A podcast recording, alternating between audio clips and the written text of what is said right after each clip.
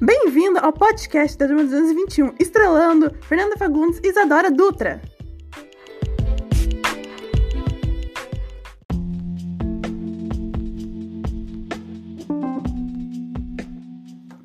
Oi, pessoal, bem-vindos a mais um podcast da Turma 221. Nós tentamos conseguir a presença da incrível jornalista Fernanda Gentil, mas infelizmente, devido à agenda ocupada dela, ela não pôde estar aqui. Porém, ela nos enviou uma representante para falar com a gente. Nós vamos conversar sobre as nossas expectativas em relação ao Brasil nas Olimpíadas de Tóquio. Seja bem-vinda, Isadora Dutra.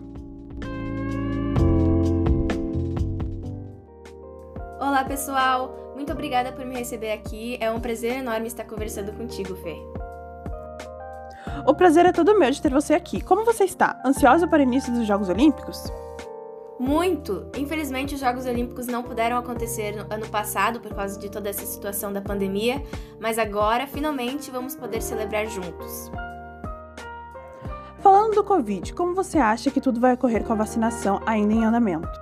Estou bem confiante. Acho que vai ser seguro porque muitos atletas já foram vacinados, inclusive atletas brasileiros. Já que você tocou no assunto de atletas brasileiros, qual a sua expectativa para o desempenho do Brasil nas Olimpíadas? Como o nosso país se saiu muito bem nos Jogos Olímpicos de 2016, aqui no Brasil, eu acredito que é possível nós quebrarmos vários recordes e irmos muito bem. O Brasil tem no total 30 medalhas de ouro, sendo que 7 delas foram conquistadas em 2016. Você acha que tem chance do Brasil se superar?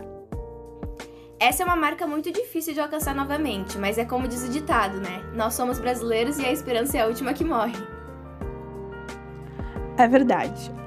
Em 2016, a delegação brasileira foi ao pódio em 12 modalidades diferentes. Eu tenho anotado aqui quais são elas: atletismo, boxe, canoagem, futebol, ginástica, judô, natação, taekwondo, tiro esportivo, vela, vôlei e vôlei de praia. Você acha que é possível o Brasil aumentar esse número?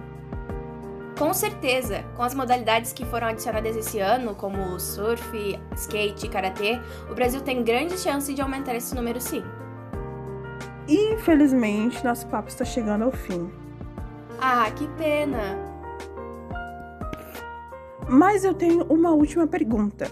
Nas Olimpíadas do Rio, o Brasil ficou 75 vezes entre os primeiros colocados. Qual a sua aposta para este ano? Eu acredito que esse número dificilmente vai ser repetido, já que há cinco anos o país já estava classificado em praticamente todas as modalidades. Minha aposta é cerca de 65 tops 8 nos Jogos de Tóquio. Muito bem, nossa conversa está se encerrando. Muito obrigada por participar desse episódio comigo, Isa. O prazer é todo meu. Adorei bater esse papo com você. E muito obrigada a todos que ouviram até aqui. Até o próximo podcast.